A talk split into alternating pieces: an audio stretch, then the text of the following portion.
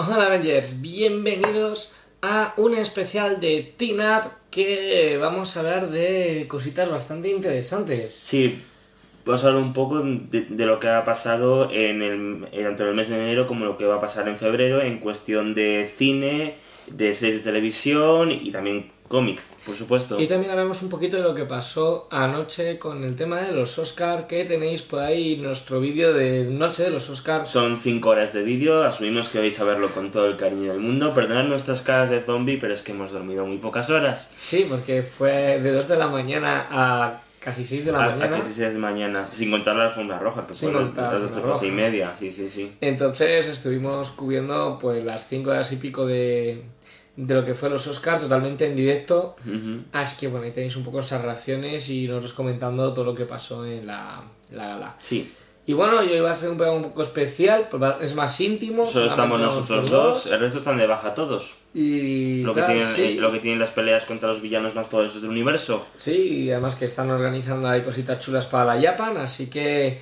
recordad que vamos a estar tanto el sábado como el domingo en la Japan Weekend por la tarde, así que pues si queréis venir a vernos, Sí. es el sábado a las... El sábado es de 7 y media a 8 y media, eh, que hablaremos sobre la influencia de Japón en el mundo occidental, eh, de forma Sobre todo centrarnos en en cómics cine, y cómics cine. y demás. Y el domingo, eh, por el motivo de que es el fin de semana de San Valentín, pues haremos un programa especial de 4 y media a 6 en el escenario del Instituto Koyachi, en el que hablaremos sobre, digamos, eh, las relaciones más bonitas del anime, las que más Sí, nos han gustado. Series románticas y relaciones de... Sí, a nivel anime. de series, películas, eh, vamos a hablar, por ejemplo, de Your Name, del Tiempo Contigo, del Jardín de las Palabras. Hablemos un poquito del tema de anime referente a San Valentín. Sí, Vale, pues Y nada, vamos a Traemos empezar. cosillas muy chulas. sí. Vamos con, empezamos por eh, el cómic de este mes, que es Lock and Key. ¿Qué nos puedes contar un poco, Fer, de este cómic? Bueno, a ver, primero, Locan Key eh, es esta maravilla de aquí, hecha por Joe Hill y por Gabriel Rodríguez. Bien, eh, ¿quién es Joe Hill? Que, bueno, aparte es un escritor súper conocido. Para el que no lo sepa, Joe Hill es el hijo de Stephen King. Y sigue un poquito ese mismo estilo de rama, una, Sí. Un tema de misterio, temática bastante sobrenatural y con toquecitos de terror. Eh, esta historia de Locan Key nos cuenta a la familia Locke, que es una familia que ha tenido una desgracia y se mudan a la casa familiar que es la casa de las llaves. ¿Qué tiene esa casa en particular? Pues que dentro de la casa hay diferentes llaves mágicas, cada una tiene un poder especial Y que al abrir puertas pues van desarrollando ese poder. A todo esto hay un espíritu maligno, por llamarlo de alguna forma, no quiero adelantar nada para que lo podáis leer, que va a buscar venganza con todo el tema relacionado a las llaves, la familia Locke y todo lo que es el provecito de Lovecraft. Es muy buena historia, es eh, bastante, pues el rollito ahí de misterio sobrenatural, Sí, temática lo de Stephen King total, la verdad. sí, la verdad es que cuando lo leí, porque yo al principio de leerlo no sabía que Joe Hill era, era el hijo de Stephen Mm. King. Entonces, cuando lo leí, dije, joder, este, este estilo me recuerda mucho la narrativa a Stephen King, ¿no? Incluso al, al modo de contar los diálogos y demás. Y, y claro, luego ya me enteré que es que es, es su hijo, entonces como, vale, se nota mucho su influencia.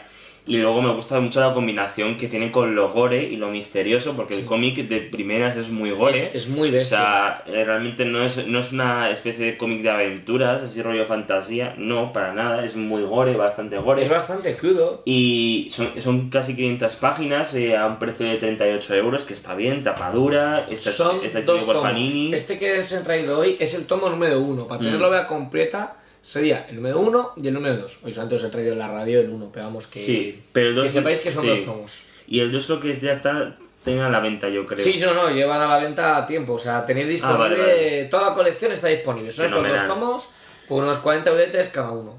Y, Y- ya está. Y ya tenéis todo hecho. Y nada, Bueno, pues, y luego saca un sí. pequeño especial que también lo tenéis a la venta. Y nada, pues poco más que contar del cómic, ¿no? Realmente, pues que lo que destaca es su historia, los personajes, sus traumas y qué más. Me gusta muchísimo eso, el desarrollo de los propios personajes, cómo van descubriendo todo el tema de las, de la- de las llaves, porque todo empieza por desde el punto de vista de- del pequeño, del hermano pequeño, que va descubriendo un poco la casa y los demás están pues con el trauma familiar que han tenido y pasan un poco de él y de, de todo lo sucedido. Cuando poco a poco van descubriendo que todo lo que está diciendo el pequeño, Duke, que se llamaba el niño, Body. Body, eso, perdón, Body, eh, verdad, Duke es el, es el, es el tío. Sí. Y, y todo lo que van descubriendo y demás, la verdad es que es bastante interesante. Y, y van a poco a poco afectando el tema de las llaves, usándolo. También va a haber bastante controversia con eh, lo que es el pasado, lo que es el presente, cómo el pasado afecta a todo lo que sucede ahora mismo en la historia. Y eh, lo que decíamos, los traumas. Yo creo que es algo que está muy bien trabajado, con Sí. la pérdida, el trauma de una, de una reacción violenta.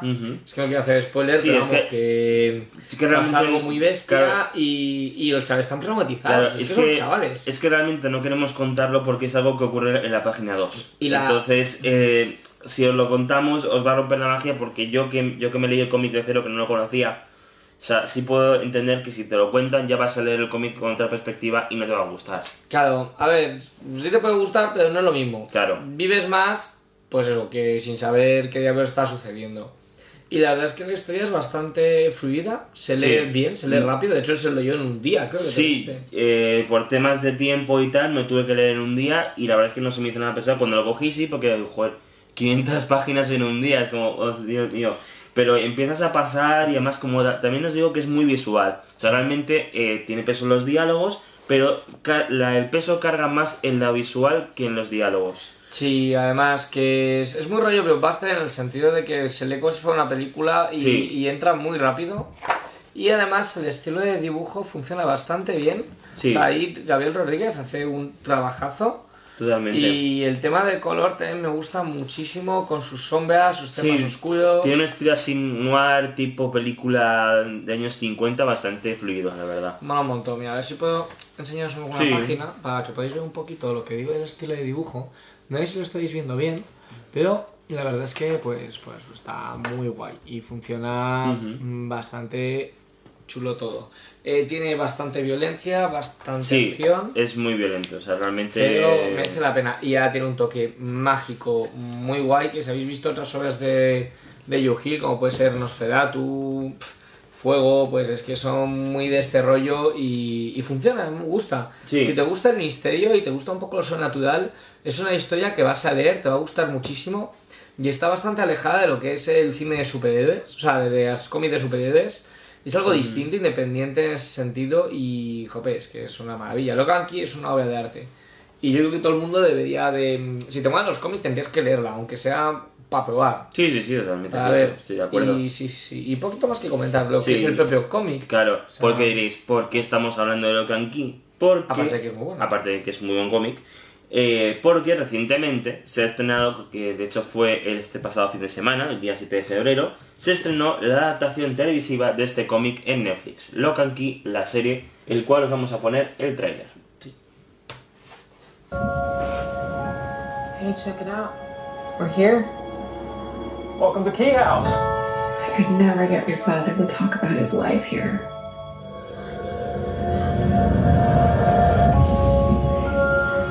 My kids need a home. Does it have to be this home? Are you my echo? Yes. Enseguida va a subir con el tráiler, va a subir. Key House is filled with amazing keys. Listen for them. They whisper. You heard that?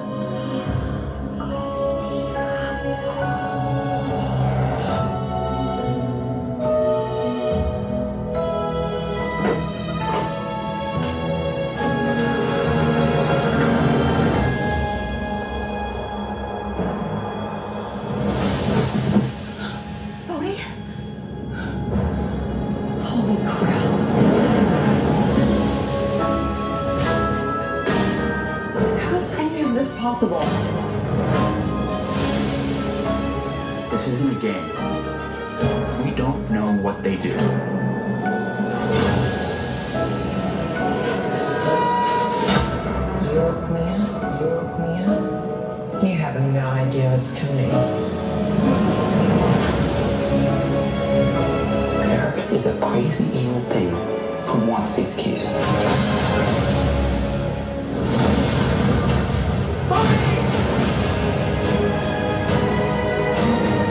These aren't toys. They're weapons. These caves, they're our legacy. There's something that connects us with Dad. The past is always with us.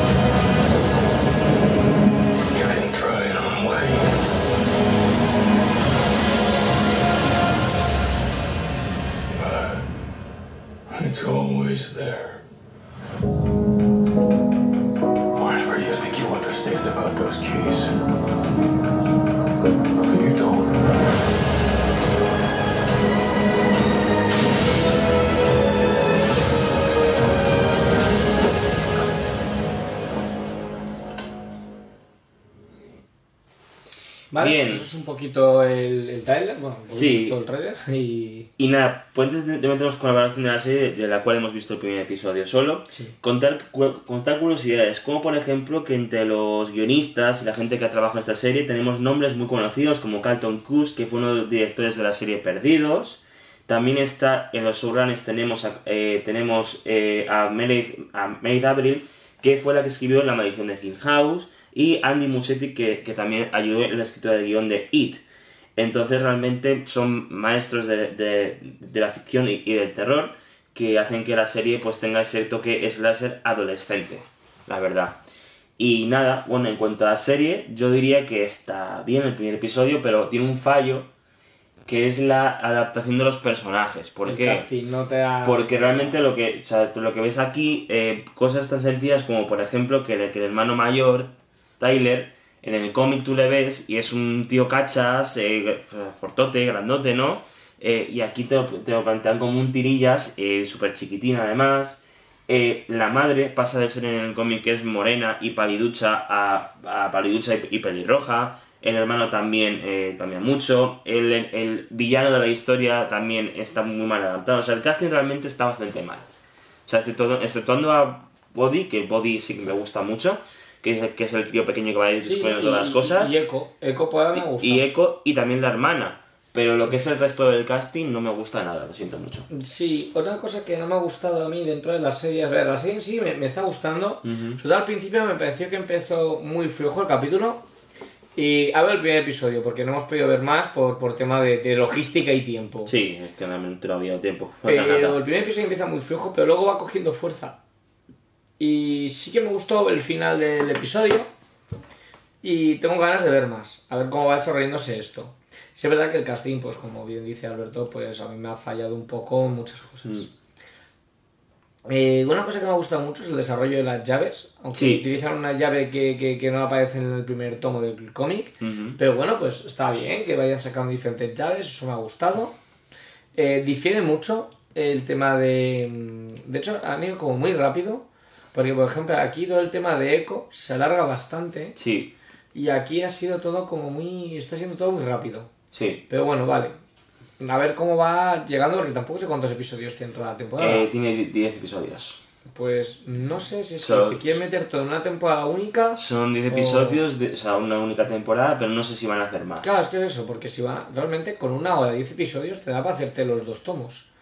A menos que hombre, quieras añadir más cosas. Es que realmente en el, en el primer episodio se han ventilado ya las primeras 100 páginas del tomo Eh, 1. sí, porque te lo han contado todo muy rápido, se han dejado cosas que yo considero imprescindibles, sobre todo con el tema de Echo.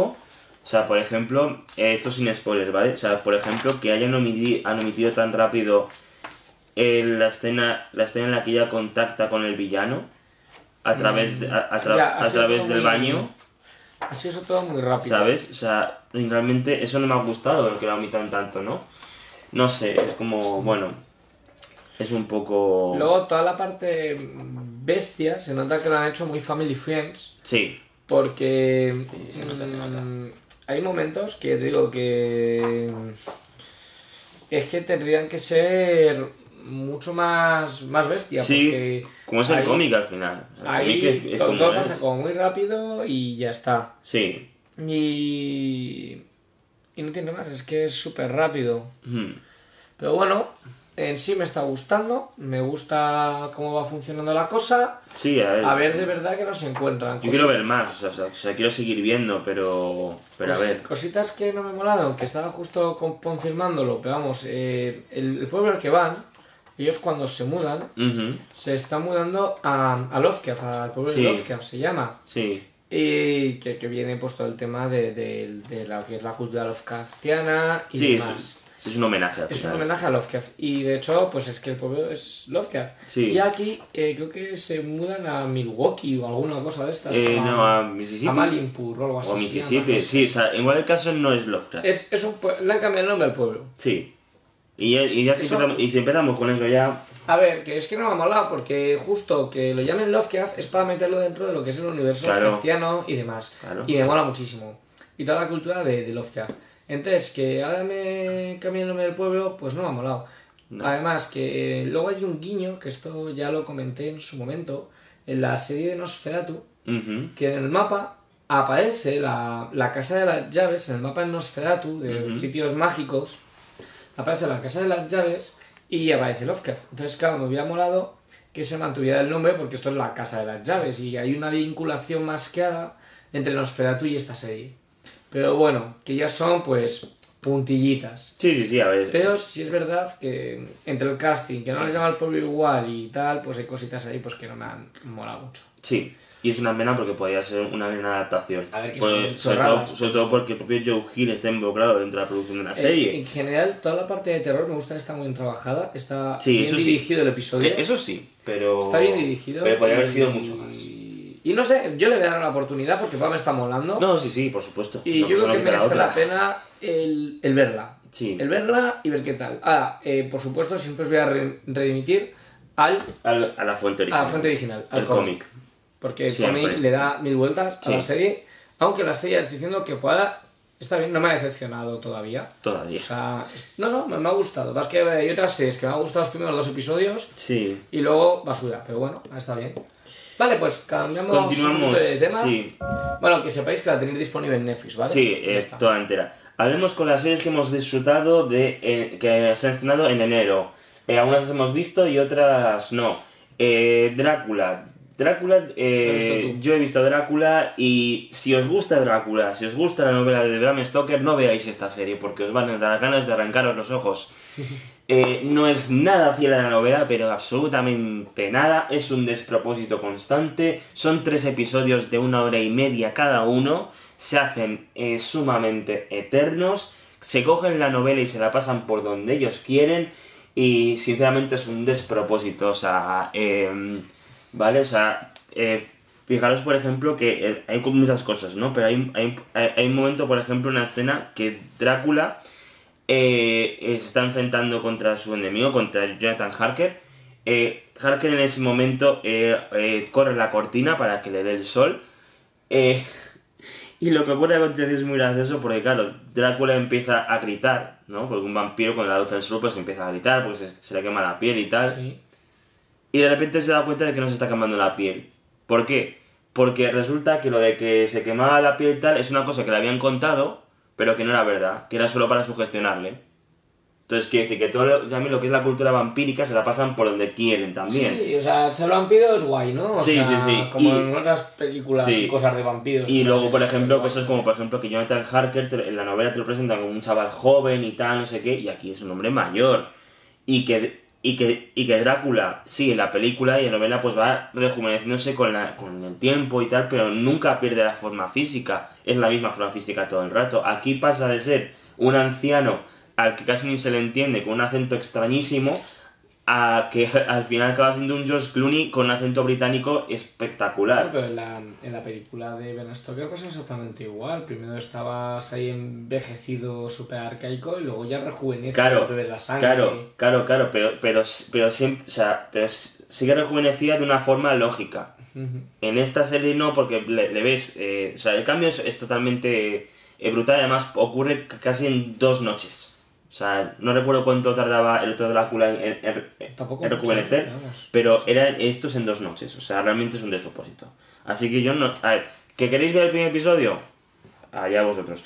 Pero yo no pude... O sea, yo el primer episodio me costó hasta terminarlo.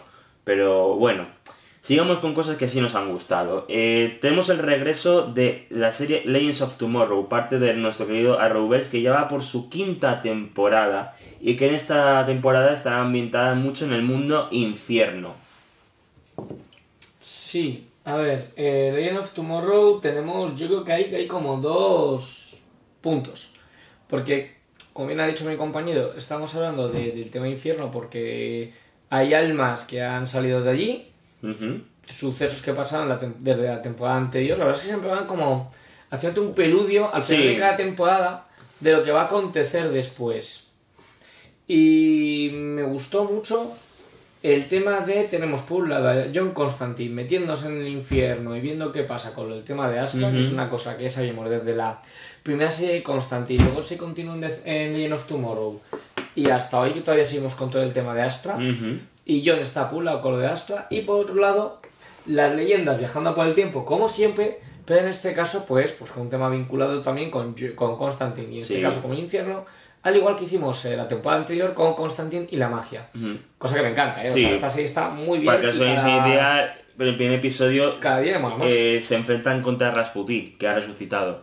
O sea, Está chula, no sé, es, es divertido. No No, sé. no, no busquéis aquí eh, la mejor serie del mundo. no, de hecho es eso, es una mezcla Es una curiosa aventura. entre diversión, aventura, comedia, pero luego también tiene su parte tocha de, por ser una serie parte de la Rubers. Sí. O sea, realmente y, y luego tiene incluso toquecitos de sitcom, pero muy guays. Sí, O sea, es una, es una serie que cada capítulo que vas a ver vas a disfrutarlo. Sí, Vas a ir a sí. pasártelo bien. Sí. Y que también merece la pena eso. Sí, es que de hecho esta serie, esta serie cuando se estrenó era como la panacea de la Rubers, ¿no? Porque era como la marginada, porque era como vamos a hacer una serie que está hecha con cachos de las otras series, ¿no? En plan de personajes de las series que no ha querido nadie, ¿no? Y tal.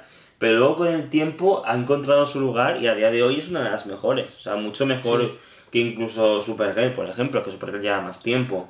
Sí, y eso de Supergirl también está bastante bien, pero... No, no, pero a mí, por ejemplo, o sea, ha, pegado mucha sea, fuerza estas últimas dos O sea, temporadas. yo si tuviera que hacer un top 3 de series de Arrowverse sería Flash, luego sería la ya terminada Arrow y luego sería Legends. Sí, yo ando más o menos por el estilo.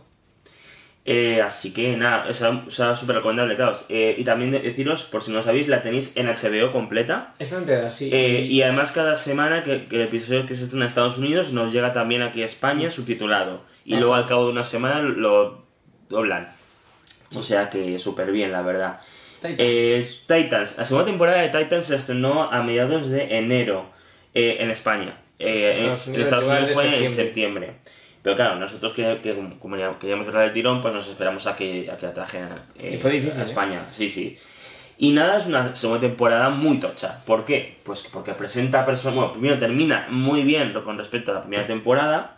Y luego nos presenta personajes nuevos que son muy potentes. Tenemos a Superboy, eh, tenemos a la. eh, bueno, o sea, podemos hablar un poco con spoilers, ¿no? Porque realmente ya un poco. A ver, sí, a ver, tenemos a Deathstroke y a todo lo vinculado con Deathstroke. De Sí. hecho está Valkyria, eh, bueno, ¿se llama Valkyria o cómo se llamaba? Eh, su hija, ¿te refieres? Sí, bueno, yo no voy a decir lo que era hija, pero sí. Bueno, sí, es que. A a ver, que habéis tenido tiempo de verla.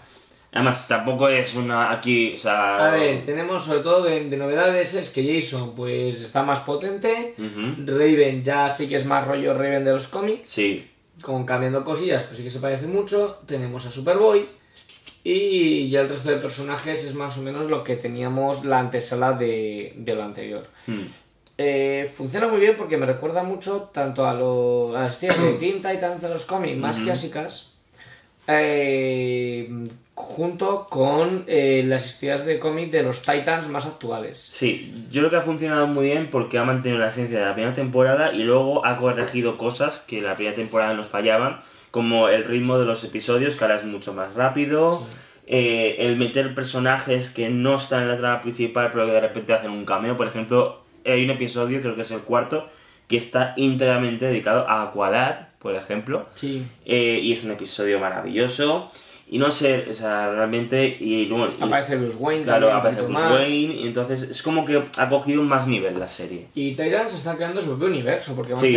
a, a a la Liga de Justicia, Superman, a Wonder Sí. Woman, o sea, es Porque, que está muy bien claro, todo. es una serie que está creando su propio universo, pero que a la vez también, después de Crisis Infinitas Infinitas, también está dentro del mismo universo que Arrow. Bueno, está dentro del mismo multiverso. Sí. Porque está dentro de otra tierra, pero que sí que te la meten dentro del plan de, oye, de todas las tierras que viene la Rubers, Mm. Claro, que una de sepáis ellas que, claro, es la de Titans, lo cual está muy bien. Porque eso, viaja claro, mucho entre mu- Claro, porque además eso no descarta la idea de que algún día pues podamos ver un crossover entre Titans y Arrow. Bueno, el mundo de Arrow, porque Arrow ya como tal no existe. La Rubers y Titans. Sí, porque a pesar de que Arrow se ha determinado, vamos a seguir llamándola Rovers porque esto empezó con él. O sea, Sí, sí, realmente. se llama así que nada. Y, Sí, em, no, y Deathstroke está muy bien y además Sí, la verdad es como villano muy- muy potente. tanto la evolución de los personajes sí, como el desarrollo de Dick.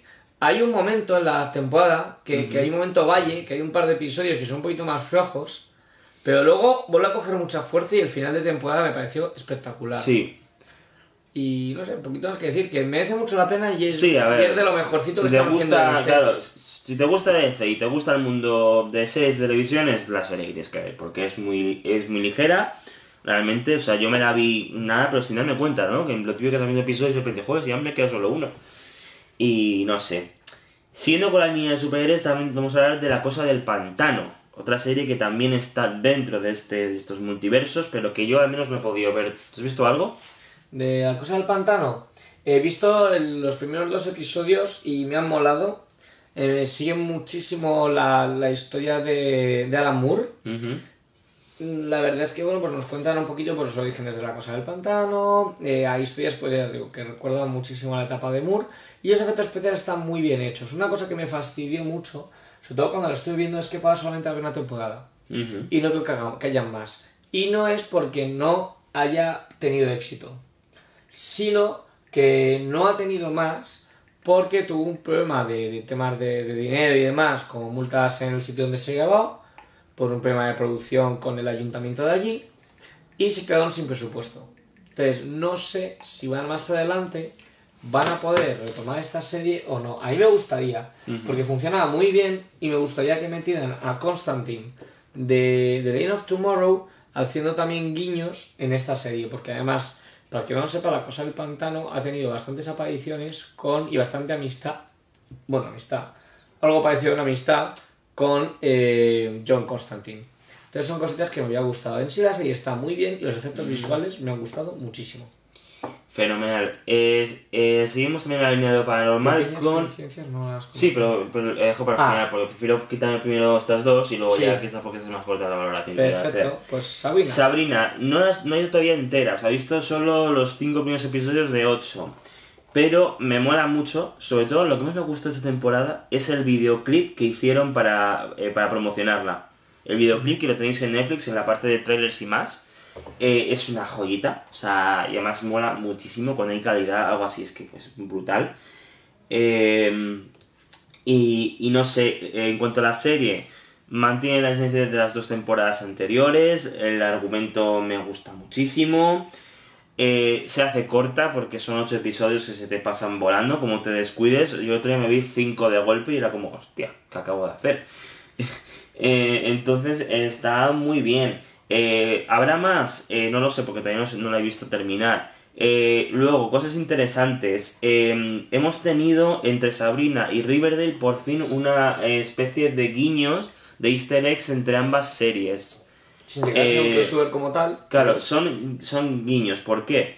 Eh, porque hay un momento de la serie que los personajes de Sabrina viajan a Riverdale para ejercer una misión. Sí, una cosa. Y encima eh, eh, mencionan un apellido que es muy conocido en el mundo Riverdale, que es los Blossom. Entonces, eh, además, en, luego, en, y luego eh, o sea, pues estos encuentros habría. En cuanto a Riverdale, hay un momento que Betty Cooper hace una entrevista a unos chicos que son jugadores de fútbol americano y habla con uno que va al mismo instituto que Sabrina. Al Baxter. Entonces, eh, estoy como en la cosa. Todavía no hay un crossover fijo por Como una, por una sencilla razón. Porque Sabrina es una serie que se estrena en Netflix de golpe. Y Riverdale es una serie semanal.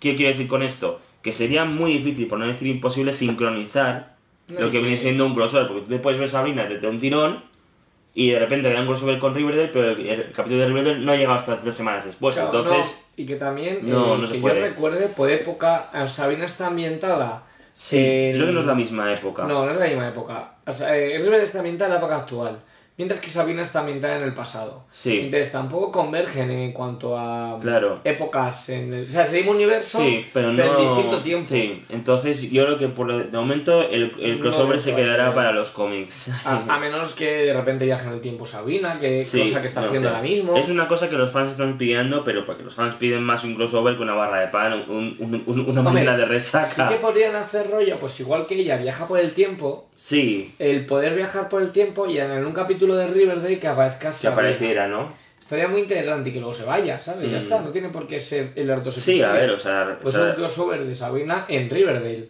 y ya está. Sí, realmente esto- en, O, o o sea, en la dice- Arrowverse, todo esto el tema de los crossovers empezó así. Realmente el primer crossover que tuvimos fue entre Flash y Arrow porque, eh, porque, a porque, a porque. Flash fue a visitar a Arrow porque había un villano eh, que, que se había colado en su ciudad, ¿no? Entonces era como, bueno, pues fue por eso. Y luego ya vinieron todos los otros crossovers que son más grandes, pero el primero fue muy, una chorrada. Eh, Fue realmente una presentación para que veamos la serie de feas. Sí, porque realmente... eh, Fue, con- como hicieron con eh, CSI Miami y claro, Las Vegas. porque realmente, que lo meten eh, para que lo veas y te, y te Claro, pique. claro eh, probablemente ese crossover se hizo cuando Flash todavía no existía en la serie. De Claro. hecho, eh, el Barry Allen que aparece en, en el primer crossover es, es sin poderes, es, es- es el científico. De hecho, al final de ese episodio es cuando te meten en la escena en la que Barry le, le rayo. cae el rayo. Y la gente se quedó tan flipada que dijeron, vale, pues vamos a hacer la serie. Porque realmente hasta ese momento la serie no estaba ni pensada A para ver, bueno, hacerse. sí, Fue estaba, como... eh, estaba la idea para presentarlo a ver Sí, cómo pero, reaccionaba. pero no estaban seguros de, de si iba a gustar. Claro, pero Entonces bueno, por eso hicieron sí eso. tenía- Metieron ahí la escena para, y la gente se volvió A ver, loca. es un gancho para que los fans de Arrow digan, ah, pues vamos a ver la siguiente serie que vamos a, present que van a Sí. presentarnos. Y Flash, la verdad es que con el tiempo también ha adquirido mucho bien. nivel. Pero bueno, metiéndonos en Sabina, Sí. eh, está muy entretenida. Es que me gustan mucho los cambios que están pegando. Ujú. La serie cada vez es más oscura, cosa que guay. En los Sí. cómics sigue siendo mucho más oscura. Y Norma, ¿cuándo me traéis el tomo 2 de Sabina? Está sufriendo el pobre. No, no, he ido a Norma Comics, ¿vale? He estado en Barcelona. He preguntado por Sabina y todavía no saben nada, no dicen nada. Que se, ha ido, que se ha ido expresamente a Barcelona por eso, chicos. Es Sí, verdad, es o sea, Yo soy por. Seguro Caza de Cartas. ¿Cuándo está el siguiente tomo? Que no hay Nah, fecha de lanzamiento. tampoco. Queda trimestral. Me debéis meses ya de, de, de, Sa- de Sakura. Págame, págame. Quiero mi cómic de Sakura. En fin, y. En fin. Y ese, Y- mi cómic de Sabina, por favor. O sea, de Sabina, por favor. Y nada, pues ya cerrando con 6 de enero, pues quiero hablar de una serie muy pequeña, muy independiente, que es de Amazon Prime TV, que es Pequeñas Coincidencias, que es una serie española. Y que realmente, pues la quiero recomendar porque si te gustan las comedias románticas, rollo película, película americana, de sucesos eh, que se entretejen y, y- y- y- y escenas que se van luego conectando y tal, rollo, eh, rollo Love Factory, rollo Noche de fin de año, Noche de San Valentín, todas ese tipo de películas. Eh, Pequeñas Coincidencias es tu serie, es una serie muy divertida, muy ligera y, y ya está, o sea, súper recomendable, la verdad. La tenéis completa, completísima en Amazon Prime. Si no tenéis Amazon Prime, pues no podéis verla. Obviamente, salvo que la pirateéis, cosa que no recomendamos en este canal. No. Eh, aunque lo hagamos. Eh, No, no, no hacemos nada. digo que. Así que nada, vamos Bueno, a empezar ya todo, con las, sí, con las series de febrero. No, minto, antes de, antes de, de enero sí, vamos a hablar de dos cosas muy importantes. Sí. Primero, el cierre de Crisis entre las Infinitas, porque después de un mes por fin pudimos ver el cierre. Y bueno, comentar rápidamente, únicamente, pues que fue un cierre bastante A ver, digno. para mí me parece el mejor crossover de cómic que han hecho Sí, hasta hoy. Se solucionó muy bien el tema de que Oliver se convirtiera en el espectro. Sí. La verdad, porque al principio parecía un poco forzado, pero luego, pero luego se resolvió bastante bien. La aparición de Black Lightning también estuvo muy, muy bien. Eh, no sé, o sea, también el antimonitor, no antimonitor, por favor, como lo han doblado aquí en España, que han dicho el monitor y el antimonitor, no, es antimonitor y el monitor. Eh, y nada, pues poco realmente que contar. Bueno, si hablamos del final, eh, vamos a dar con spoilers, o sea... spoilers. No, no sé, avisamos. A ver, vamos Es a hablar que- de spoilers durante. Es que minuto. porque si hablamos de esto hay que hablar luego de esto. Entonces, eh, los spoilers son... Vale, pues ver Pues crisis vale. infinitas, o si no, pues luego pasáis, que abajo pondré una, los, los horas de Sí, que sí, estamos sí. hablando. Sí, entonces a partir pues de ahora... pa- pasáis al siguiente Claro. sección del canal. A partir de ahora vienen vamos. spoilers de Crisis entre las Infinitas y Arrow. Avisaos. Vale. Eh, Crisis de las Infinitas, pues tenemos al final trágico con la muerte ya definitiva de Oliver Queen, porque sí que murió en el primer episodio de de las Infinitas de forma física, pero luego ya Segundo fue, ¿no? Eh, en el segundo, sí, no, no, no, no, no, fue en el primero. Fue en el primero que, que, que dijimos, joder, ¿cómo empieza el, Sí, el no me episodio? acuerdo, Pero Sí, bueno, sí, que sí. muy al principio. Y luego ya muere definitivamente después de convertirse en el espectro y acabar con el, con el antimonitor. Antimonitor, perdón, es que me, me lo han pegado. No, el Eh, monitor del- eh, al final muere y no solo muere, sino que restaura el multiverso fusionando todas las tierras en un mismo universo. Es decir, si antes eran diferentes universos, ahora todas viven en un mundo, en un mismo universo. Eh, y encima, eh, no solo eso, sino que encima ha reparado errores del destino, errores del tiempo, como por ejemplo, eh, ha resucitado a ciertos personajes y eh, que realmente no recuerdan nada de, sus, de su vida antes de su muerte. No juega mucho con el multiverso. Sabes que se han montado, pues eso, por lo que fue la crisis de las infinitas en los cómics, pero aquí. Se Sí. han juntado todo más o menos en un mismo universo o un mismo universo y luego un multiverso muy reducido, que realmente el multiverso reducido es con las otras series que hay que no están dentro de la Rovers por ahora, pero que sabes que están todas dentro del mismo, incluidas las películas. Correcto. Porque hay una escena muy chula eh, que eh, podemos ver al Flash de en la serie, o sea, De- a, a Gustin, eh, haciéndose un diálogo con Ezra Miller, que es el Flash del el mundo cinematográfico de DC actual. Y se está rumorando de que a lo mejor Guy Gustin va a, a aparecer en la película de Flash de Flashpoint porque les ha molado muchísimo a los productores de Warner. Sí, de hecho fue, fue súper viral, fue dos. fue súper viral el momento, se comentó muchísimo y dio mucho que A hablar. ver, sinceramente, quitando Endgame y Infinity War, este es el mejor crossover de superhéroes que hemos tenido hasta el Sí. día de hoy en general en el medio Sí. audiovisual. Sí, sí, sí, totalmente cierto. Lo mejor que ha habido, o sea, de hecho está muy bien, es muy fiel al cómic, con sus diferencias, pero bastante fiel, mantiene la esencia y de hecho ha creado la misma funcionalidad que tuvo la historia original. Porque la historia original, como tenemos un vídeo en el canal ya hablando de lo mismo, Ujú. mayormente fue un reseteo y reboot de todo para que en vez de haber 8 millones de personajes en 8 millones de universos, Ujú. bueno, 52 para ser exactos, 52 universos. lo eh, pusieran todo en uno solo y fuera todo más sencillo para leer. Mm. Entonces aquí han hecho más o menos lo mismo. No, de pero- meterte diferentes universos, te lo han metido todo en la misma tierra para que sea mucho más fácil de ver y que ellos mismos sea más fácil puede hacer que os ver entre ellos. No, la- y, no, y además es una muy buena adaptación, hay guiños, hay escenas que están calcadísimas. El A ver. diseño de Oliver como aspecto también está bastante logrado. sí. Eh, el, tanto el antimonto también. No sé, está, está bastante Y es que no bien, la solamente hay guiños a los cómics, que lo hay, sino que encima es que tienes guiños a todas las series de DC que ha habido Sí, antes cierto. a ellas, incluso Sí. series que no eran de la Arrowverse, como puede ser Smallville, como puede ser el Batman del 86, eh, pueden ser, pues yo qué sé, es que casi todas las series, Sí. el Flash clásico... Por ejemplo, de el, plano último de Superman, del Superman de. del que, o sea, Sí, el, el- que lleva este oscuro aquí. es que- es que no, sé qué. El- el de Kingdom Come, con el traje de Kingdom Come. Eh, hay un momento al final eh, que está Superman volando, tiene la Tierra detrás, en plan lo que es la esfera, y eso es un plano que hemos visto en todas las películas de Superman, desde, desde Es la que- primera hasta la última. Claro, es que se supone que el universo de ese Superman, ese Superman está haciendo de Christopher Reeves. Claro. Es el Superman Ahora es que está todo así, está todo confluido ahora mismo. Antes era como, vamos, tenemos diferentes tierras, diferentes universos y, y a veces los fusionamos. Pero es que ahora todo está así. Pero vamos, que eso, que, que el Superman, que ese sí que está en su tierra, eh, cuando van a visitarla, esa es la tierra del Superman clásico, de Sí. Christopher Reeves y Batman eh, Returns, que es una mierda. Pero ahí está. Pero ahí está. Y de hecho hace de ese Superman, es el Superman Sí, de sí, Batman Returns. Y me mola mucho, no sé. Tiene Sí. ahí un montón de guiños, ya te digo, a, No, a- a ha monto- sido- a películas, también a la película de Tim Burton, también aparece, de hecho, en el universo la película de Tim Sí. Burton, la serie de Haber de Presa, que no tuvo nada de éxito, y de hecho España nunca llegó, pero ahí tienes un guiño a Haber de Presa, no sé, a todo, a Mm. Sí, todo, sí. incluso las series de DC Universe, está todo. Green Sí. Lantern, que nos lo presentan también, la nueva serie que van a sacar, todo eso está. Y nada, eso Y- en cuanto, y- a, y en cuanto a Crisis. a en cuanto a Arrow, eh, bueno, eh, han sido ocho años de una serie que ha marcado un antes y un después en el terreno audiovisual de los superhéroes, eso es una realidad. Eh, el final tuvo como un final doble porque fueron, fueron dos episodios.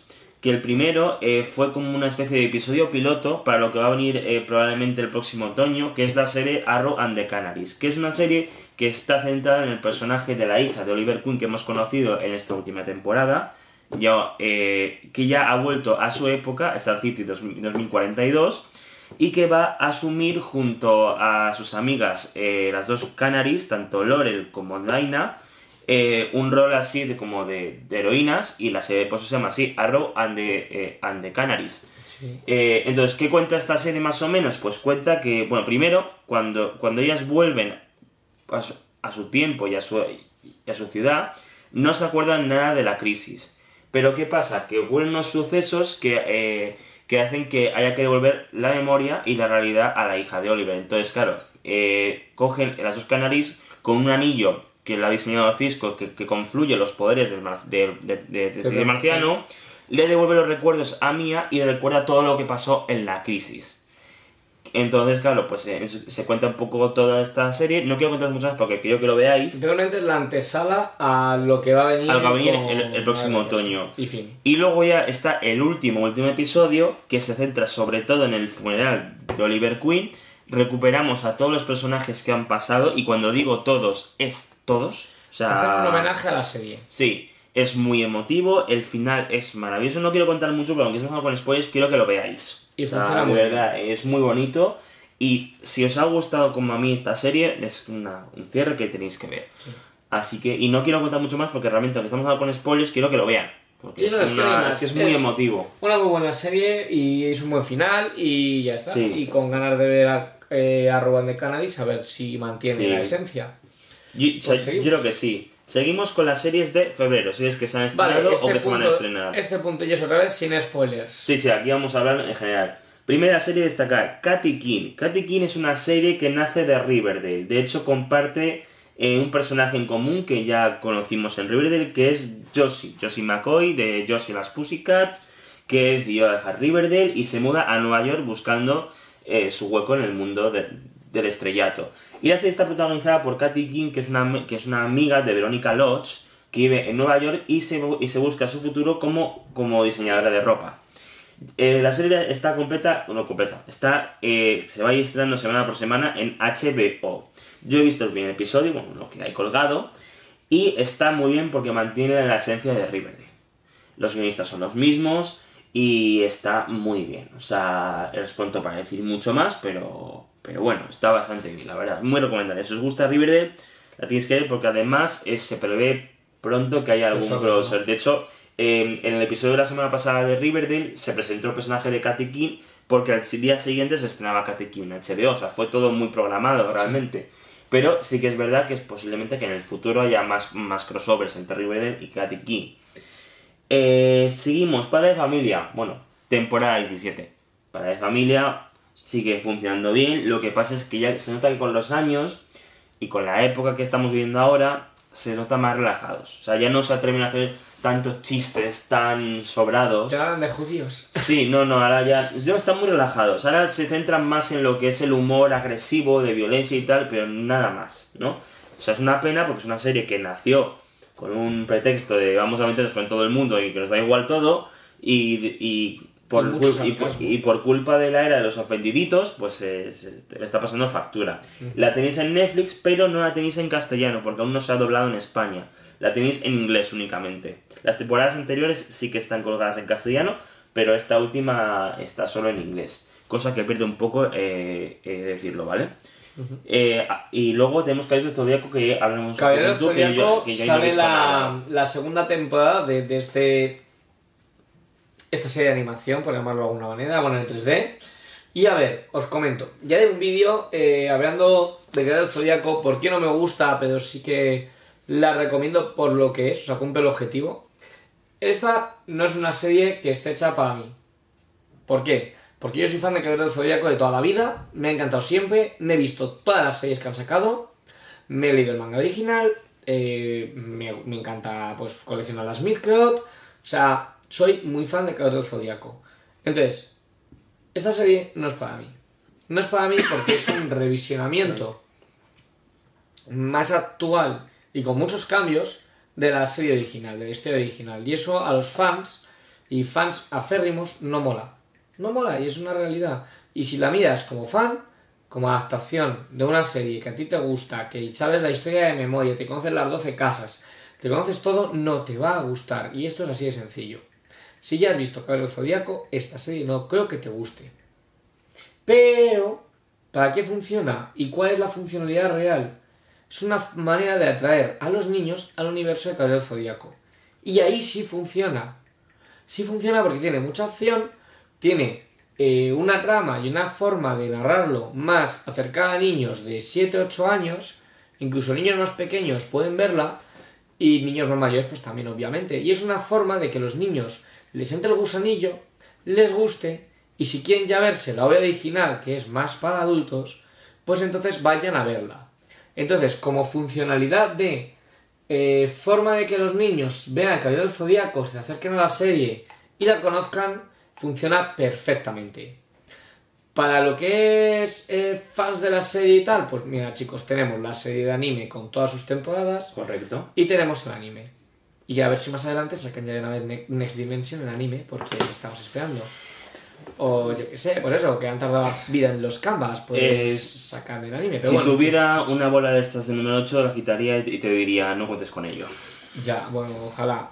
Porque ve todas las temporadas de mierdis, hay expansiones Ya, cutres, o sea, como Mega, ya. pues me- que me continúen el canon. Pero bueno, en fin, Ya. en resumen es eso, para niños funciona muy bien, es una es un revisionado de toda la historia que así que cae el Zodiaco, me gusta que cada temporada lleven una mini trama, por ejemplo, el anterior fue lo que sea el torneo galáctico anterior con los caballeros negros, esta está más centrándose en los caballeros de plata, ya te meten un poquito los caballeros de oro, y imagino que en la siguiente ya nos metemos más de lleno en el santuario.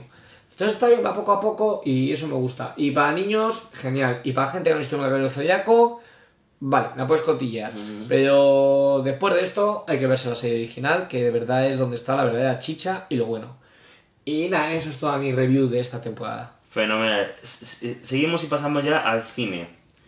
Eh, películas que se van a estrenar en febrero. Tenemos, por un lado, Aves de Presa, que ya está en cines. Hemos leído todo tipo de críticas, tanto críticas buenas como críticas horribles. Sí, Así- porque no son malas, que- son horribles. Es o te gusta o, o sea, te encanta o la que odias. veremos qué pasa. Y el 14 de febrero, por San Valentín, se estrena por fin Sonic. Sonic, la película, esa película que tuvo tantas movidas con el, con el Sonic que habían ideado, que de- fue tanta la movida que hicieron, vamos a volver a hacerlo otra vez de cero. Y lo tuvieron que decir, no, es que, es que Sonic, Eso- es que el Sonic que había, eso me eh, que nos presentaron, es que mandaba narices, eh. Yo creo que. O sea, ya de mi. Bueno, eh, espérate, tiempo. Sí. Eh, ¿Pongo los trailers o, o, o pasamos? Nada, pasamos, lo tienen para ver los trailers, Bueno. están vistos. Que están en YouTube, ¿vale, chicos? O sea, en YouTube los dos trailers. Lo que sí hay que decir que Sonic, yo sí recomiendo verla. O sea, a ver de presa, pues si la queréis ver y os mola Harley Quinn y lo que están haciendo con ella, pues Soy Sonic, una bol. la podéis ver. Bueno. Nada. Ya está. Pero. mm, bueno, eso, hay críticas muy buenas y muy malas. Sobre todo dicen que es entretenida. Pero si sois fan de los cómics, a lo mejor no os mola lo que han hecho, ¿vale? Eh, no sé, no os puedo decir mucho más. Pero Sonic sí que os recomiendo que vayáis a verla por una sencilla razón. Se ha creado un precedente. Espera, voy a ponerle y bajo el volumen Sí, y ya está. vale. Fin, no ya pasa está, nada. ya está. Eh, ¿Por qué? Porque Sonic eh, ha escuchado a los fans. Es algo que no había pasado nunca en ese sentido. O sea, nos han sacado ya un producto que era horrendo y blasfemo. Es que lo era. Y eh, todo el mundo ha dicho, no, Eso no es Sonic. no. Y Paramount nos ha escuchado. Paramount de verdad ha dicho, vale, es verdad, no vamos a vender, vamos a hacer caso a los fans. Que son los que venden, o sea, esto es para los fans de- del juego y del personaje. Los niños lo van a ver, sí, pero que paga es el fan. Entonces, me ha molado mucho que han vuelto a parar la película, lo han hecho bien como nosotros le hemos pedido, ya nos la han sacado. Y sí que es verdad que por, no solamente por el tráiler, sino por otras imágenes que he visto y tal, pues sí que me parece que han adaptado muy bien la historia, no la de los, la del videojuego, obviamente, porque hay cosas que han cambiado, pero sí que me parece una historia muy interesante que mantiene la esencia de Sonic. Entonces, ya solamente por el hecho de que hayan pagado toda la película para hacernos caso, hacer un, un cambio de look del personaje y buscar que sea una película más hacia los fans, ya creo que tendríamos que darle el apoyo de ir a verla y luego ya opinar si nos gusta o no. Sí. Pero por lo menos de ir al cine y decir, mira, eh, nos habéis hecho caso, nosotros vamos a responder de igual, igual forma. Porque para el todo el merch, es que se ha gastado una pasta de No, no, no, merchandising horrible que ha tenido que tirar y han hecho uno nuevo. Entonces, jope, pues Pero ya bueno, hacen estas eh, cosas, pues Se apoyar. agradece porque además, si esto lo hubieran hecho con X-Men Dark Phoenix, Cha. nos habríamos ahorrado muchos disgustos. Y no quiero hablar más del tema. Cha, que te tomo. Pero eh, eso, yo creo que. a ver, yo nunca he sido muy fan de Sonic, y tengo que decirlo, porque no es. No, o sea, me molaba mucho. no, no soy muy fan, pues más que nada porque me ponía muy nervioso. Sí. Es que a mí todos los personajes que se mueven muy rápido me ponen nerviosos, tipo Sonic o Crash, por ejemplo. Crash me, a mí Crash me encantaba también. Me ponía histérico. Yo soy más de los que se mueven lentos, como Spiro, tal, que es como. Pero, pero sí considero que puede ser una muy buena adaptación eh, y ya está. Y una vez de presa, pues, pues veremos qué pasa también.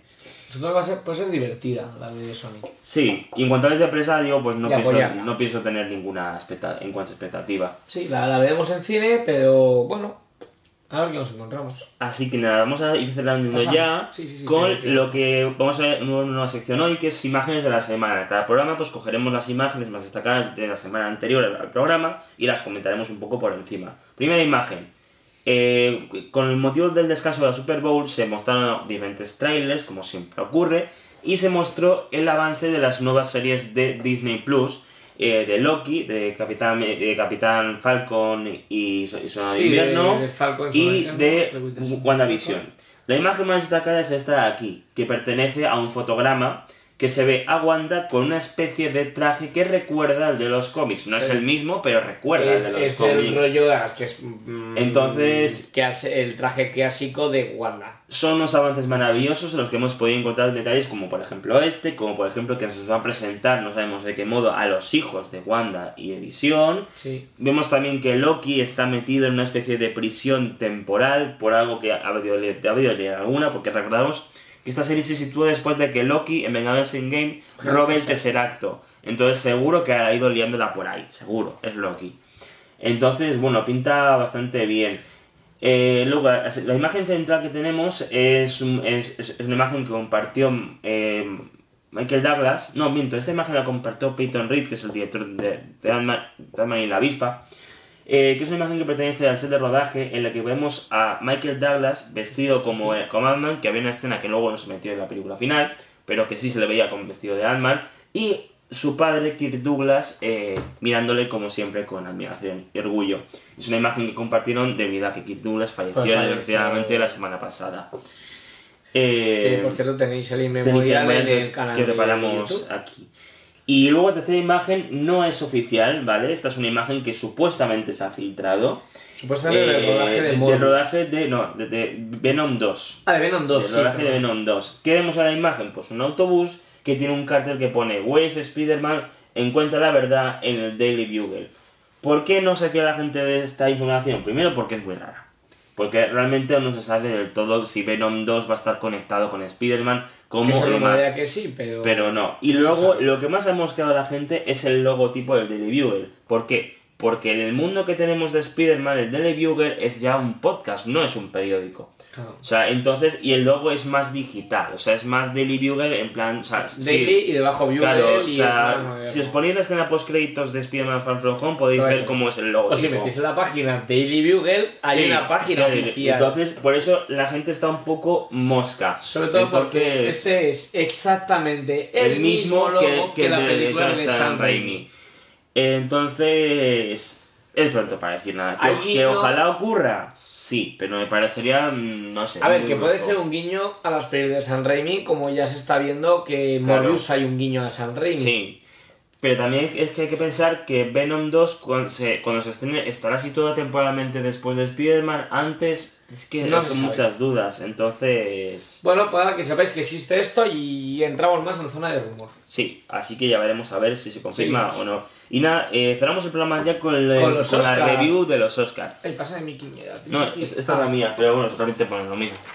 Sí, es para Eh, tener yo también a mano todo. Bueno, vamos a hablar un poquito de todo del resumen de anoche. Sí. Primero de todo, recordaros, como siempre, que tenéis eh, aquí en el canal el, el vídeo completo de las 5 horas de la gala, por si queréis ver las reacciones, pero aquí vamos a hacer lo que es un resumen rapidísimo de lo que pasó. Sí. Primero decir que fue una gala muy tranquila. No hubo apenas reivindicaciones y las que hubieron fueron muy sutiles y muy elegantes. Fue más guiñitos o Sí.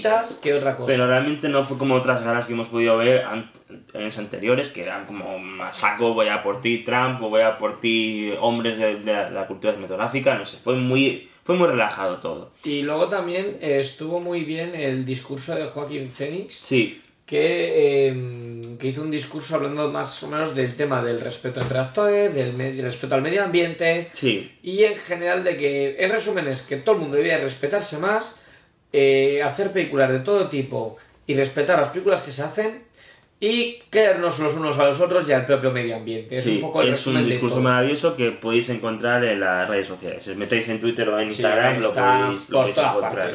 Y nosotros lo mencionamos también en nuestro vídeo de los Oscars. Sí. Y nada, eh, en cuanto a premios, bueno, eh, la, digamos la ganadora de la noche, por así decirlo, fue Parasite porque Totalmente. fue porque se fue la sorpresa. Se llevó cuatro premios Oscar, eh, mejor película, mejor película internacional, mejor dirección y, y mejor guion. Entonces realmente la película de Bong Joon-ho ha causado una impresión bastante fuerte en la academia y así se ha visto reflejado. Sí. Ha sido muy buena. Eh, eso como, como, digamos, resumen rápido. Ahora vamos a ir categoría por categoría.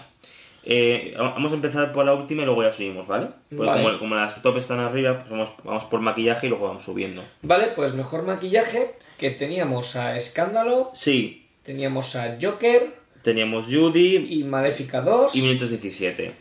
Y bueno, pues aquí ganó la, la película de... Escándalo. Exactamente. Fue una sorpresa rara porque nosotros habíamos apostado por el Joker, yo por lo menos. Yo también, había apostado por Em, Joker. Y realmente no fue una, un Oscar que digamos nos sorprendió porque como, bueno, pues vale, os lo compramos, pero ya está, ¿no? A o sea, ver, realmente no lo entendimos muy Realmente bien tiene un ese, maquillaje muy básico y con películas como puede ser Maléfica 2 o Joker, Incluso, que- incluso, incluso Minutos 17, Judy o incluso Minutos Minutos 17 18. es como, no sé. eh, me ha parecido como muy... ¿Por qué? No lo he entendido realmente, porque además que yo que sé, Maléfica pues tienes el tema de las prótesis, los cuernos, los efectos... Vale. Sí, Porque es maquillaje y peluquería. Y todo el maquillaje incluye todo el FX y demás. sí, sí, sí. por supuesto. 1917, pues todo el tema de las caras de tener que estar en las trincheras días y días y tal. El Joker, pues por temas aparentes, tanto la propia demarcación de los actores Sí, como también pues el propio maquillaje de Joaquín Phoenix y demás. Y es que en escándalo, vamos, no veo un... De verdad, las imágenes que Sí. han puesto, tampoco he visto un, ima- un, un este peluquería, yo que sé, es que Mujercitas tiene mejor maquillaje y peluquería que escándalo desde mi punto de vista. Y, no, sé, ni- no, no me ha emocionado mucho. y ni siquiera está nominada, o sea, es en esta categoría. No, pero Así sé. que, bueno, seguimos sí con, que- seguimos con el Oscar a la mejor canción original. Teníamos I Can Let You Through Yourself Away de Toy Story 4, I'm Gonna Love Me Again de Rocketman, I'm Standing With You de Un Amor Inquebrantable Into the No de Frozen 2 y Stand Up de Harriet. Eso lo llevó I'm Gonna Love Me Again de Rocketman, bastante merecido. Eh, fue, Sí. fue muy la competidora con Frozen porque de las cuatro aquí hemos mencionado, eran las dos más fuertes. Pero yo creo que se lo merecía, sobre todo porque es el primer Oscar que tiene Elton John junto con su colega Bernie, eh, el, el- el letrista que le acompañó toda su vida. De hecho, lo recogieron juntos. Eh, porque Elton John ya tuvo un Oscar eh, cuando compuso la canción Can You Feel the Love Tonight del Rey El de- León en el 94. Y además, eh, todas las canciones fueron representadas en la gala de los Oscars, donde todas las galas se Mm. fueron salteando. Como siempre Y hace. aunque todas fueron actuaciones impresionantes, porque hay que reconocer que todas Sí. fueron De un nivel altísimo. muy buenas. Las dos que más me gustaron fue la de Rocketman, la de I'm Gonna Love Me Again, y Into the Know, donde juntaron a todas las voces, bueno, a varias voces de distintos países que cantan esta misma canción, incluida Gisela, por ejemplo, por España, con Irina Menzel, que es la cantante original, en el centro, y de hecho la que tiene un poquito más de protagonismo, Sí. y con Aurora, que es la que hace los coros y fondos en la canción, también ahí preparada. Tanto la escenografía como la actuación fue impecable. Sí. Y lo mismo digo con Rocketman, tanto la escenografía como la actuación me pareció impecable. El resto también, y me encantaron, pero a destacar estas dos que comento. Sí. De las siguientes categorías vamos a decir solo lo que son los ganadores porque no hemos visto nada, que son mejor corto de ficción, se lo No, llevó... pero te falta mejor banda sonora. Ah, perdón, cierto. Mejor banda sonora, pues teníamos, eh, te- teníamos Joker, Mujercitas, Historia de un matrimonio, 1937 y Star Wars Ascenso de Skywalker. Aquí apostábamos por Star Skywalker. Wars. Sobre todo por el hecho de poder ver a John Williams recoger un Oscar, porque John Williams ya tiene la edad que tiene. Y dudo mucho de que le caiga otra nominación, porque ya, a ver, algo tenía que hacer mucho eso para que le nominaran, pero no sé, está, Está está complicado. Y lo llevó Joker, que efectivamente tiene una banda sonora muy, muy importante, o sea, muy, muy interesante. Y además es, es guay porque eh, l- eh, la encargada de la banda sonora de Joker es una mujer, y es la primera vez en la historia de los Oscar que una mujer compositora se lleva este galardón. Entonces, eso es bastante interesante. Luego hubo un momento ahí reivindicativo que estuvo bien, pero a medias. Porque, por ejemplo, la. Ah, sí, lo de la directora Porque, vas a claro, comentar, ¿no? Sí, eh, cuando interpretaron, la- siempre cuando hacen las bandas sonoras, ahora lo que hacen es que la orquesta toca una especie de, de medley, o sea, de, de unión de un poquito de cada banda sonora que ha sido nominada. Y en este caso, esa parte lo ha hecho una directora, una directora mujer de, de- que está en la orquesta, eh, haciendo pues, eso, Sí. pues, pues, la, la dirección de, de- de este fragmento. Entonces, que han dicho que la primera directora que está llevando la orquesta de los Oscar. Sí y no. O sea, sí que es la primera, pero no está llevando la, la banda, la orquesta de los Oscar. Está llevando la orquesta de los Oscar solo Durante 5 minutos. en ese instante. Antes estaba un director, Un director, hombre claro. que de hecho se lo va viendo en diferentes partes de la esta, que de hecho le momento que como que en la entrevista. Sí, Luego ponen a esta chica y luego después de esto vuelve a estar otra vez el mismo señor. claro, es como, ¿para qué haces eso? Mm, vale, sí, está bien, pero yo qué sé, pone esta directora que O aparte hay un momento que parece que tiene espasmos, Sí, pero bueno. o yo que sé, pon mitad y mitad. Ponla, no, ponla entera, o sea, ¿por qué no? En esta gala, pues la pones a ella muy bien, reivindicativo Ya. y ya está, me parece perfecto. O porque directamente es buena directora y la quieres poner, perfecto, me parece ok. Pero no me la pongas como un solo segundo y me digas, no, es que es la- esta directora está en, la orquesta por primera vez, porque es solamente, sí, lo está, pero solamente en cinco minutos o ni eso. No sé, eso Y- todo nada, no me pongas sí, entre medias. Totalmente. Entonces, ahora sí, lo que estaba contando Los antes, cortos. que cortos de animación, documental, ficción y documental, eh, vamos a decir solo quién ganó y ya está. Sí, Porque bueno, comentar no- las no- opciones rápido y ya está. y- No, es que si no, se nos va a hacer muy largo todo esto, ¿eh? Sí. Sí. Eh, tenemos el mejor corto de ficción, ganó The Neighbor's Window, mejor cortometraje documental, eh, ganó Learn to Skate in a World Song If You Are a Girl, mejor corto de animación ganó Hair Love, mejor documental ganó American Factory y ya estaría. Y ya está, es que no podemos decir mucho más de ellas porque no las hemos visto, y no nos han llegado aquí a España, que Claro, yo sepa. no, porque es que es muy difícil que llegue. O sea, eh, luego, mejor película de animación. Aquí sí que hubo dilema. Aquí hubo dilema porque teníamos la fe absoluta nosotros y medio Twitter en que iba a ganar Klaus, pero se lo llevó Toy Story 4. Una vez más, Disney gana. Si teníamos a cómo comenzar tu dragón, 3, eh, ¿dónde ¿Dónde está mi cuerpo? Link, eh, Klaus, eh, Toy Story 4 y Link el origen perdido, que es la que yo pensaba que se iba a llevar en vez de Klaus, fíjate, Sí, si tuviese no, que ser alguna. Pero es, que en, pero es que en ningún momento se me pasó por la cabeza la idea de que Toy Story 4 se Ah, iba a llevar este premio. Toy Story 4, que tenéis la opinión en el canal, es una película que está muy bien, me parece un pero cierre yo lo defino como innecesario. muy bueno, porque sí que es verdad que es una película innecesaria, porque teníamos ya un buen cierre en la tercera, pero bueno, que, que yo pensé que le iban a cagar un montón Ya, la vi y, no y- y no la cagaron, lo hicieron bien y cuentan un final chulo, pero sí es verdad que tanto como llevarse un Oscar teniendo Klaus ahí, es que Klaus es súper bonita y no, no, yo que- se lo había ganado. Sí. Yo se lo había dado a Klaus. No sé qué opináis vosotros, ponedlo en comentarios. Así que nada, seguimos con el mejor diseño de producción que tendríamos a, a las películas de Irlandés, Jojo Rabbit, Minutos 17, Parasite y La vez en Hollywood. Y la ganadora fue La vez en Hollywood, como pre- habíamos No había previsto. muchas sorpresas. No, porque realmente la producción que hay en esta película es maravillosa, se o sea, todo el diseño de los, de los escenarios y demás, o sea, chapó. Efectos especiales. Aquí sí que hay telita, porque estaban los Vengadores in Game, que era nuestra apuesta, el Irlandés, el Rey León, Minutos 17 y Star Wars de Skywalker. Al final la que soy yo fue Minutos 17 de San Méndez. Pero es que esto nos destrozó la vida, por lo que ya sabéis, y no vamos a entrar en el tema porque es que no queremos enrollarnos mucho con Simplemente esto. pues, que queríamos que ganara en game por Sí. muchos motivos y Eh, se lo llevó 1917. Sí que os adelanto ya que voy a haceros un vídeo, más, más rollo videoblog, eh, ensayo sobre este tema. Pronto en el canal estará colgado. Luego, vestuario.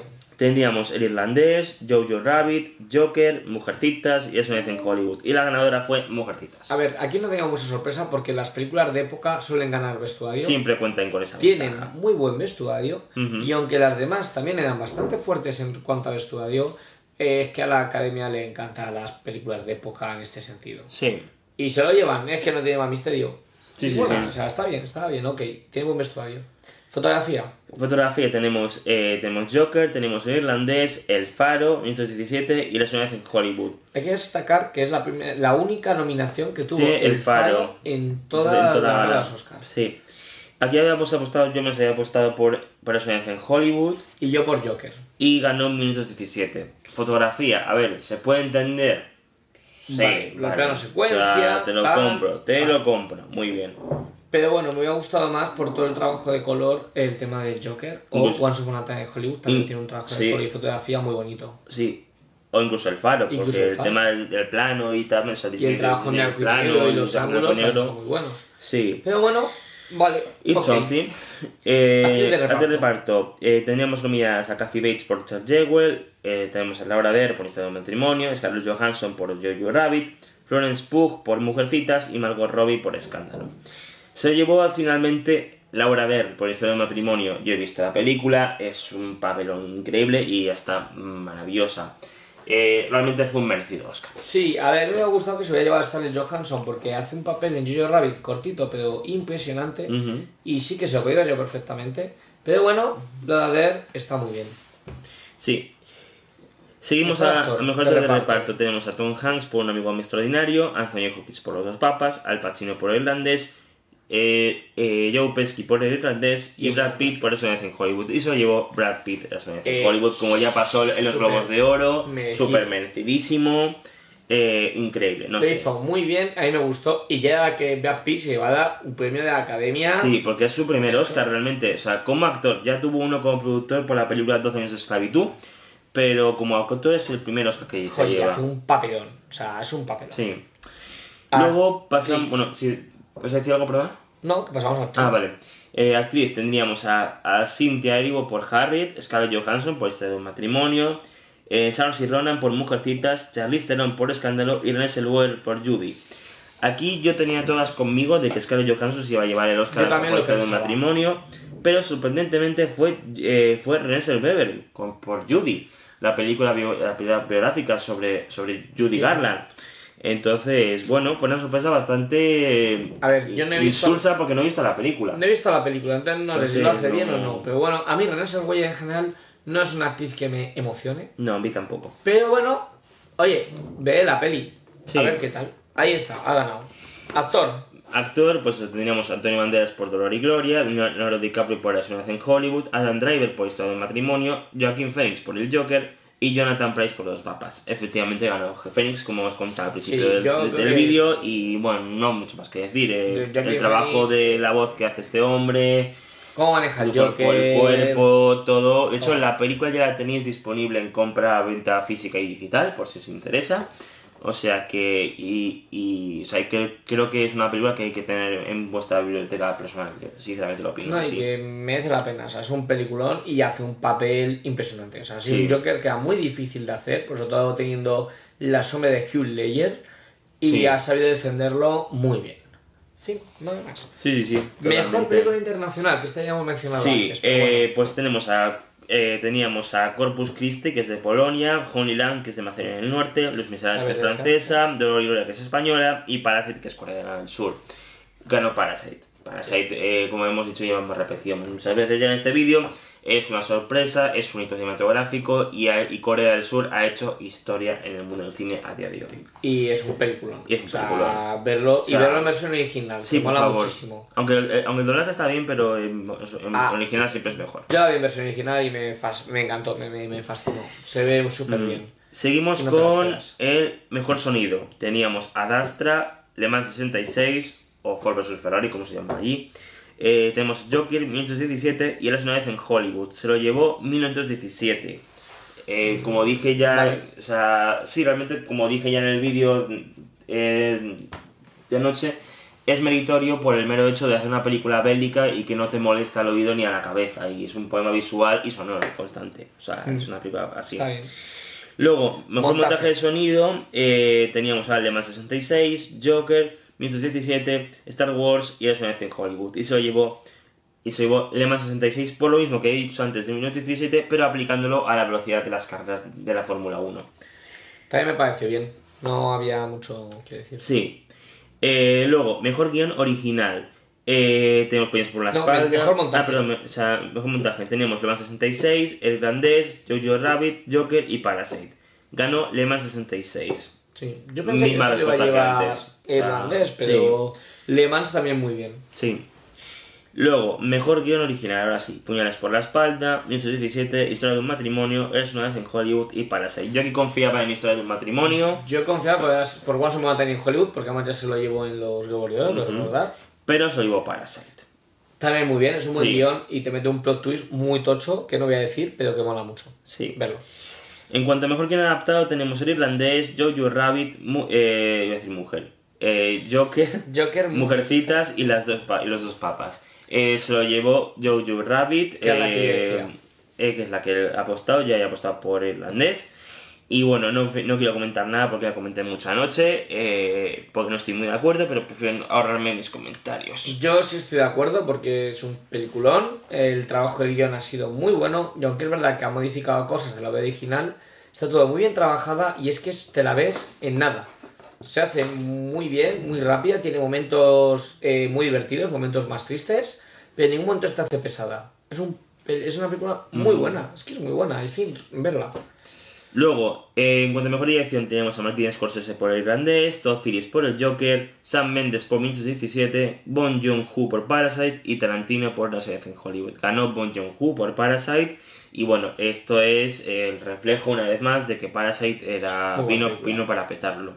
Lo que nos lleva al siguiente Oscar, que es el último Oscar que se entregó, como siempre, que es la mejor película, que era Ford vs Ferrari, Irlandés, Jojo Rabbit, Joker, Mujercitas, Historia de matrimonio, 1917, Resonancia en Hollywood y Parasite. Y soy yo Parasite.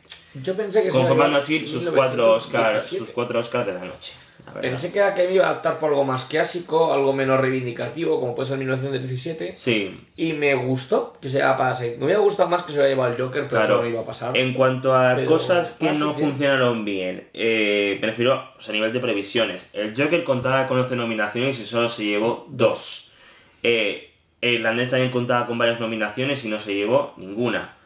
Eh, eh, Historia del Klaus- matrimonio tampoco Historia del matrimonio, o sea, realmente lo que es lo que es lo que es en general Netflix Nada. eh, ha caído muy mal. La Klaus, verdad. que Klaus, haber por ganado, ejemplo, también sí. podría haber ganado y tal.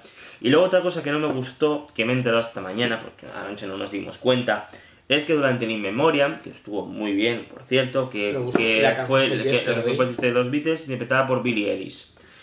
Eh, faltaron dos nombres. Porque, Muy importantes, además. Porque estábamos pensando si iba a meter a Kirk Douglas o no, porque como murió hace poco y esos montajes se hacen con mucho tiempo, Sí, lo de no lo sabíamos Estaba más pensando en él pero, que en otra cosa. pero sí, y salió el último, de hecho el último fue meterse. ¿Qué pasa? Que a la mañana siguiente nos hemos despertado y, tal, y que siempre hay eh, reseñas y tal, y ponen los olvidados del In Memoriam. ¿Quiénes son?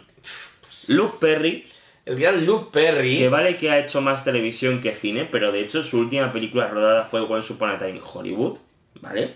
Y luego Cameron Boyce, Cameron Boyce que también ha hecho muchísima televisión, pero eh, Y ese- pero pero eh, pero es, el actor, cine. es el actor de, de Descendientes, Descendientes. que hizo de Carlos.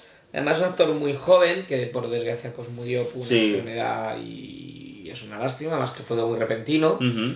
Y, jope, que es que es un actor de 10, que es que era muy bueno y tenía una carrera por delante Sí. también bastante destacada. Sí, y, Entonces es una lástima y claro, he consultado las fechas y están en, en términos, o sea, porque no es que, ¿sabes? Porque es que, ya os digo, Michael, Doug- o sea, Kirk Douglas murió hace una semana y Claro. entró, o sea, eh, no sé, Los haber puesto. ¿sabes? Porque, porque pensé, bueno, es que, pues, pues sí, es que igual, es que murieron eh, antes de la, de la anterior gala, no, no, es que murieron después de la última gala, entonces, no, no, o sea, que no, no estaban. Así que, no sé, me pareció bastante malo. Pero esto siempre pasa, ¿eh? Siempre hay algún olvidado, siempre porque son muchas personas, muchos actores, muchos trabajadores de la industria Y es normal, lo, lo sacamos a un error humano como siempre y punto. No, no quiero sí, hacer ¿no? línea de árbol caído tampoco. No, pero es una lástima y lo mencionamos aquí, que, que no hayan sido mencionados porque, porque se lo merecen. Sí, ya está, sí. Que sepáis que ellos dos tenían que haber estado y ya está. Luego, una cosa que me sorprendió mucho de la gala en general fue, y a ti también te sorprendió mucho, aunque a mí para bien, a ti no para bien, fue la actuación sorpresa de Eminem, con la canción eh, que se llama Lose Yourself de eh, la película 8 millas. millas.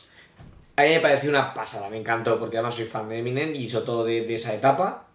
Y me emocionó mucho que estuvieras, que es una película del 2002 y que viniera aquí a actuar, a cantarnos la canción, me encantó. Y de hecho el público teníamos las dos reacciones que teníamos Alberto y yo, la verdad es que damos Sí. un poco O sea, el resumen del público. yo le estaba como flipando para bien en plan de ¡Buah! Está Eminem. ¿Qué pasaba? Y yo en plan de.